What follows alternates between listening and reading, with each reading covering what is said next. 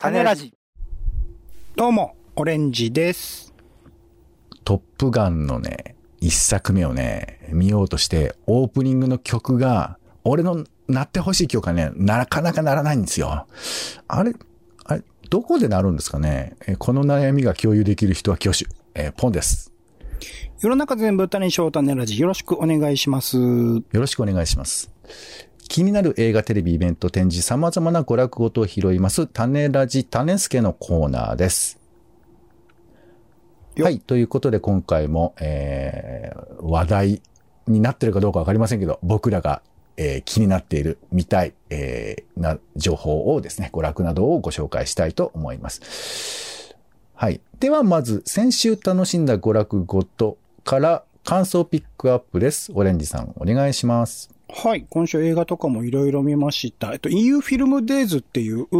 えっと、国立映画アーカイブ、京橋のところでやっている、毎年やる、その、なんだろう、えっと、日本ではあまり公開されていないヨーロッパの映画とかを特集して、520円ぐらいで見せてくれる、すごいいい機会があるんですけど、それでルッツ海に生きるという、マルタ、あ、イタリアの方ですかね。マルタという国から、えっと、日本に初上陸した映画見たりとか、あと、シン・ウルトラマンのね、えー僕はあんま好きじゃなかったんですけど、4DX がやるっつうんで、ああ、それは体感ゲームだったら面白いかもしれないと思って、おーえー 4DX 版を見に行ったりとか、あとはテレビじゃねえか、配信で Amazon プライムビデオでちょっと思い出しただけって、ちょっと前に話題になった日本の映画があって、それ見て結構すごく良かったなとかあるんですけど、えー、あえて今回ピックアップするなら、えっと別の機会でね、世田谷をずっと回ったって話しましたけれども、えっと、長谷川町子記念館っていうところと、世田谷美術館というところと、世田谷文学館というところでやっている展示それぞれ見てきまして、長谷川町子記念館では、えっと、町子歌舞伎名作集という長谷川町子さん、まあ、サザエさんとかでね、有名な漫画家さんですけど、彼女がなんか、あのー歌舞伎がすごい好きで、歌舞伎の俳優さんとかを追っかけて、その歌舞伎ををどういうふうに、えっ、と、作ってるかとか、インタビュー含めて、えっ、と、扱ったエッセイみたいな漫画を、えーかつて連載されていて、あんまりちょっと評判が良くなくて途中で終わっちゃったらしいんですけど、それの、おと、まあ、原画とかが展示されてるものがあって、まあ、改めて長谷川町子さんっていう人の背景とかも知れたっていう意味ですごく面白かったですし、世田谷美術館ではピーター・ラビット展という、これもすごい人気になってますけど、まあ、ピーター・ラビットというキャラクター、最近も実写でね、映画化、実写プラス CG か、で映画化とかされて話題になって、まあ、あの、ピーター・ラビットの原画、ピアトリックス・ポターが書かれた、あー原画がバーっと一望できるっていう展示で面白かったですし、あとこれ一番今多分、展覧会としても一番人気なんじゃないかな。世田谷文学館でやっている吉武慎介展かもしれないという、えー吉武慎介さんという、まあ、絵本作家としてものすごく人気がある。出たらかなりの売り上げをを誇り、いろんな人のエッセイとかの挿絵とかも担当されていたりする。今多分一番、そのこういう業界イラストレーター的なものでは人気があるかもしれないような人の展示会があって、彼のま過去作品における原画であるとか、えっと、彼結構メモをものすごく書いていて、なんかそのいろいろなね、本とかのアイデアの元になるようなものの、えっと、元になるのをすごく小さなメモに書いてて、それをバーっと一覧で展示されていたりとかして、なんかそういう過程、プロセス自体もものすごく面白い展示になっているみたいなところがあって、えー彼の大学時代、えー美大かな？なんかに行った時の、えっと、作品とかも合わせて展示されていても、そこかしこ、隅々隠しておくみたいな感じで、彼の作品に満ちた空間ですごく、えー面白い体験ができたので、ただ、うんあのね、会期の終了が迫っている中で、ものすごく予約が始まったらすぐにオンラインでいっぱいになるぐらいの人気らしいんですけど、えっと、可能であれば、あの、吉武先介さん結構いろんなところでね、見る機会あると思いますけど、彼の作品が好きだったら行って損はしない、グッズの充実度とかもめちゃくちゃすごかったりしたので、ぜひぜひチェックしてみてくださいって感じですかね。うん。で、三つ、あの、シェアサイクルとかで、はしごはできるけど、えっ、と、自動車通りとか気をつけてね、という感じです。はい。はい。ありがとうございます。僕はうちであの、バタフライエフェクト、えー見ましたね。映像の世紀ねはいはい。チャップリンとヒトラーの回をね。はい面白かったですねえー見ました。これを見て、これの元ネタになった本があるんですよ。ほうほうほうほう。その本をね、えーちょっと図書館で借りまして、えー今読みつつありますよ。はい。はい、そんな感じですかね。はい。はい。それでは、えー新作の情報参りましょうか。まずは気になる新作映画です。オレンジさんお願いします。今週ね、めちゃくちゃ気になる映画、まあ、アジア映画、アジアの映画って限ってもめちゃくちゃあるんですけど、あえてピックアップするなら、えっと、プラン75という映画が、えっと、この前、えっと、カンヌかな、えーの国際映画祭のある視点部門を出品されて、長編作品の、初めての作品のスペシャルメンションって、まあ、あの、えっと、まあ、一応賞をね、カメラドールで賞を取った作品ですけど、僕前にあの、オムニバス映画で10年10 years Japan っていうのを見ていて、これ、えっと、監修、総合監修を是枝裕和監督が務めていらっしゃるんですけど、そこの中の一つで、75歳以上が自ら生死を選択できる制度っていうのが施行された、えー近未来の日本っていうのを舞台にした話みたいな短編を見ていて、ああ、すごい面白いなって当時思ってたんですけど、それをまあ長編か同じ監督が長編にしたというところで、まあ SF 的な要素もありつつ、でも近未来、遠からの未来を舞台にしてるということでかなり自分ごとにできるような、えー作品にもなっているのかなっていう、もの、ものえっ、と、カンヌでも選ばれたぐらい評判がいい作品でもあるというところで、そこら辺のチャレンジいい楽しみだなと思っております。倍賞千恵子さんとかね、磯村隼人さんとかが出演されているそうです。はい。そんな感じかな？他にも、えっと、メタモルフォーゼの縁側とか、恋は光とか、あと、鬼が笑うってね、これは僕前に見たんですけど、キップ映画祭かな、で見たんですけど、これもなかなかハードで面白い。今、夜を走るっていう映画が話題になってたりするんですけど、日本映画で。ちょっとそれに近いような社会のそのアンダーグラウンドの今の日本の現実みたいなものをすごく厳しく描いている映画で、これはもう面白かったですし、韓国映画のね、えー三姉妹とか、あのーすごく楽しみな作品が多い一週間なので、スケジュール大変だなと思っております。はい。はい、ありがとうございます。僕の方はですね、えー、わかんないけどどんな感じかなということで、えー君たちはまだ長いトンネルの中ということで、ネット上で話題になった、えー漫画、こんなに危ない消費増税を原作に日本の未来を問う高校生たちの姿を描いた青春映画ということで、まあ、高校生がひょんなことからこの社会問題、えー社会問題、まあ、税金の問題だね、そういうふうなものに、まあ、政治の世界の関わりの中から、まあ、発言をしていくみたいな、そういう話らしいんですけど、なんかこういうものって、大体うまくいかないイメージあるじゃない？ちょっとね、映像としてのルックがあまりよろしくないというかね、うん、見るにつそうそうれないという。か。まあ、はいなんだけど、うん。でもまあ、こういうものって全然エンターテインメントになるはずじゃない？そうね。本来はそれはそうね。そうテーマ的にはね。そう、17歳の帝国なんていうのもありましたし、はいだから、もうちょっとこういう風なものが、だから政治ものってね、難しいんだよね。なんかその、どうしても、何か、その映画を見ると、応援するっていう立場を固定されるみたいなところがあるじゃない。うん、うん、うん、うん。でも別にそんな関係ないっていうか、うん言ってることが自分が乗ってるか乗ってないかじゃなくて面白いかどうかとか、あ、こういう考え方あるんだっていうふうなことを客観的に学びとして得るっていうぐらいのものでいいなというふうに思うので、まあ、あの、オレンジさん的には厳しそうなムード漂ってますけど、どんな映画なのかな？わかんないですね。はい。わかんないですけどね。いやいやいやいや、まあまあ、でもそれはでも正直なところだと思います。映画ってやっぱりエンタメだからね、そこら辺がジャッジされるのが、まあ難しいところなんですけど、単に応援するためだけにそういうものはないんだぞっていうことも含めて、えー、100年と希望っていうね、共産党のドキュメンタリーなんかもあったりしますけど、うんなんかそういうことをちょっと政治的な映画では思ったりしましたかね。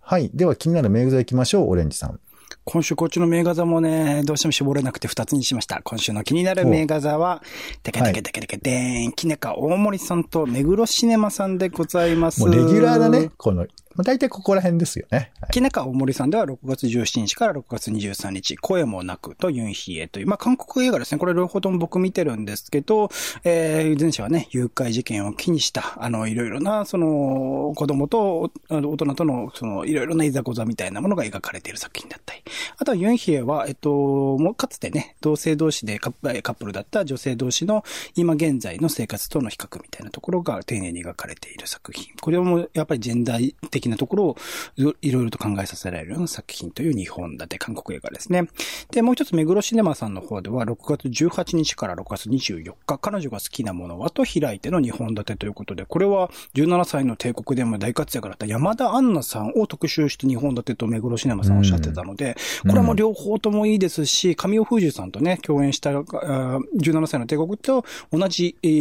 ー、関係性というかね、同じ二人が、あの、主演した彼女が好きなものは、は、あのー、彼女の好きなものは、あと、ゲイで、えっと、そうですね、そのゲイとか、ホモセクシュアルであるとか、そういうところの、おいかにこう、なんだろう、いろんな人の、えっと、理解の輪が広がっていくきっかけになるかみたいな、あの、映画でもあったりしますし、開いての方も、えっと、同性愛みたいなところが一応絡んでくる話だったりするから、そこの共通性みたいなものね、もしかしたらあったりする。いろんなところ、いろんな人の視点っていうことを理解する日本立てに、たま、くしくもなっているというところではあるので、これ、えっと、なかなかね、あの、名画座で2本立てを2つ行くの大変かもしれないですけど、えっと、全部、あとぜひ見てほしい作品ではありますので、よかったら見に行ってみてください。はい。まあ、タイトルだけでもね、覚えておくと、また配信などでも見れるかもしれません。はいや。では、気になる家映画です。えー、今回はですね、機動戦士ガンダム0083ジオンの残光。これ知ってます、オレンジさん。知らんす。知らないですよね。はい。まあ今ガンダムで、そんなにいるんですか？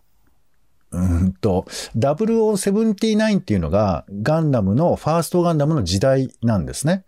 その時代の一年戦争と言われているものを描いているのがファーストガンダムなんですけども。79年ってこと？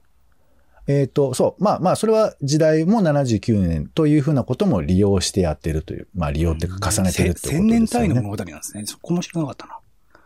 そう。で、ちなみに、あの、ゼータガンダムあるじゃないですか。はいはい。これ0087なんですよ。8年後ってこと？えーそう、まあ、えーそうだね。そう。だからそれは、まあ、本当の時代も、あの、重ねてるし、えー劇中の物語の時間も重ねてるということなんですけど、っうんていうのが、まず、この0083とかっていうことなんですが、ちょうど間ってことですね。うんそう、この物語は、ファーストガンダムとゼータガンダムの間の物語なんですよ。へで、当時はちょっとこういう、えーガンダムを保管するような物語が OVA、オリジナルビデオアニメで結構作られてまして、うんその中の一作で、もともとはスターダストメモリーっていう作品が、まあ再編集されて2時間のストーリーになってる。まあだから本当はゆっくり見たいところでもあるんですけど、まああの、ガンダムを、えーこれから楽しむ方みたいな人が、まあちょっとがファーストガンダム見終わった、ゼータガンダム見終わったみたいな人が見てもいいし、まあちょっとあの、ガンダムのガジェット感の楽しさとかね、今回ね、ガンダムがね、ガンダム同士が戦うって物語なんです。一台は正義軍、一台は敵に奪われる。それが戦うっていう物語なんですけど、はい。まあそういうガンダムにマニアックになればなるほどこういう世界がちゃんと待ち受けておりますので、えー、これも面白いかなということで、0083ジオンの残光ですね。これが6月19日 BS12 で放送されます。はい。では、えー気になるテレビ行きましょうか。はい。えーまずはですね、1ミリ革命、投票率1ミリアップ作戦、えー1ミリアップ作戦という NHK 総合6月16日木曜日、えー19時57分から放送されます。えーマジカルラブリーとかギャル軍団とか敏腕経営者らが、えー実際の課題を指摘じゃなくて解決どうしたらできるかっていうふうな、まあ、解決、議題解決エンターテインメントということで、第2弾だそうですけど、なんでか上がらないこの投票率をどうやったら上げられるかという結構具体的な提案をしているので、えーまあ、よくこういう話題ね、嘆く人とかいますけど、いっそこにやってみたらどうかっていう風なあたりは、えーなんか面白いなというふうに思ったりするので、まあ一緒に見てね、あ、こんな感じかなっていうのを見ていただいてもいいのかなと思います。そして、えー、ドラえもん、6月17日7時からの回ですけれども、えー、ジャイアンがね、誕生日を迎えるっていうのはオレンジさんもご存知かと思いますけども、あれ？オレンジさん？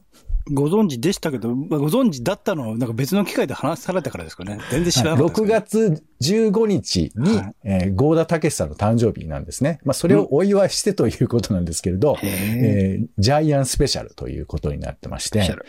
はい。えー、あんまりみんなね、どれも見てないと思うんですけど、今回はね、可愛いジャイアン、シンガーソングライターというですね、極めてジャイアンファンにはたまらない番組になっているかと思いますので、えー、今ジャイアンがどう描かれてるかっていうことをね、チェックするのにいい機会かということ思いますので、6月17日、えー、7時からね、えー、ドラマやってますので、見てみてください。はい。そして、では続いて、えー、気になる配信ということで、今回は、えー、Spotify、いろいろ、あの、ポッドキャストの施策やってるんですけど、こういうのが始まってるみたいですね。えー、長尺漫才超長尺漫才の、えー、コンテンツということで、聞く漫才、超漫才というのを6月1日から、えー、配信をしているそうです。で、アインシュタインとかアキナとか、囲碁将棋、金属バット、まあ有名どころ、ミキとかね、えー、笑い飯とかが、えー、ネタを、しかも長いんだよね。30分ぐらいのやつをやるみたいでして、まあ実験的なものから定番のものからいろいろあるらしいんですけども、まあなかなかポッドキャストで芸を見せるっていう機会もなかなかなかった。あの、ロバートの秋山さんがね、コントとかやったりしますけど、まあそういうふうなものも含めて、えー、芸を楽しむという機会にはなるのかなと思います。えー、Spotify の超漫才ですね。ちょっとチェックしてみてください。では、イベント参りましょう。はい、イベント私の方からですね、えー、まず、ポーランドフェスティバル、えー、お国のあのポーランドが一番こう身近に感じられる機会ということで、えー、渋谷のストリームホーム、ホール、ストリームホールで、6月18日11時から7時まで、えー、やっているそうです。はい、ポーランドの雰囲気、そもそもどんな感じなのっていうのをね、行って楽しめるなんか文化展示、ワークショップ、グルメ、雑貨、まあいろいろあるみたいですが、多分、あの、ポーランドの人がいるっていうのがね、一番ポイントなんじゃないかなと思います。そして、えー、日本漫画学会第21回大会シンポジウム漫画原画と今と未来ということで、えー、オンラインでのイベントが開催されるみたいですが、実際の漫画家さんの、えー、原画、これの、扱われ方ですね。まあ、これをちゃんと保存していきましょうみたいな考え方があるみたいなんですけど、それについて、え漫画家の人だとか、それから、え漫画の美術館の館長とか、そういう人たちがお話をするみたいです。はい。えー、こちらの方が6月19日ですね、えー、配信が行われます。えー、2000円だそうなので、ちょっとチェックしてみてください。はい。では、気になる展示行きましょう。オレンジさん、お願いします。はい。飛びセレクショングループ展2022ということで、東京都美術館上野にあります。あそこで、毎年なのかな、グループ展というところで、公募したところから審査で選ばれた3グループの展覧会っていうのを見せてくれる企画をやってるんですけど、今回、耐えて日本柄のかりせばという企画、そして、物の残し方という企画、あと、眼差しに熱がこう漏れるという、まあ、タイトルからだとなんだかわかんないですけど、ちょっとね、あの、興味ある人はチェック、あの、写真とか見てもらうと、あ、こういう展示するんだ、みたいな、いろいろなタイプの展示が見れるようなので、なかなかこういうのをまとめてみる機会、しかも無料で見られるという機会は少ないと思うので、えー、そういう新しいアーティストとかのね、作品に興味ある人はチェックしてみるといいと思います。6月11日からもうすでに始まっていて、7月1日までというスケジュールでございます。無料です。はい、ありがとうございます。私の方からは、えー、写真家平間至の両 A 面、アーシャ、えー、アーティストの写真、A 社営業写真館の写真ということですね。えー、 No Music, No Life とかで写真をね、結構見てる人も多いと思うんですけど、平間至さんの写真展ということですね。まあ、この方が、えー、写真館の3代目なんだそうなんですね。ですから、アーティストの写真とその、写真館での、活動、まあ、それを並行して見せるみたいなことらしいんですけども、どんな感じなのか、えー、はい、ちょっと気になっております。こちらの方が、えー、六本木の富士フィルムえー、フォトサロン東京、ここでですね、見ることができます。6月10日から、30日まで行われていますね。はい、よかったら見に行ってみてください。ということで、種ラジの種助でした。はい。気になる展示、イベントなどありましたら、ぜひ行ってみてください。えー、価格とか期間については公式サイトをチェックいただくと安心かと思います。よろしくお願いします。というところで、種ラジ種付け以上です。お相手は、えー、吉武店ちょっと取れるかわかんないですけど、これからチェックしてみたいと思います。えーありがとう、ポンさん。あ、ありがとう、オレンジさん。ポンと、オレンジでした。種ラジ、また。種ラジは、ほぼ毎日配信をするポッドキャストです。Spotify や Apple Podcast にて登録を。更新情報は Twitter。本編でこぼれた内容は、公式サイト、種ラジ .com をご覧ください。番組の感想や、あなたが気になる種の話は、公式サイトのお便りフォームから。お待ちしています。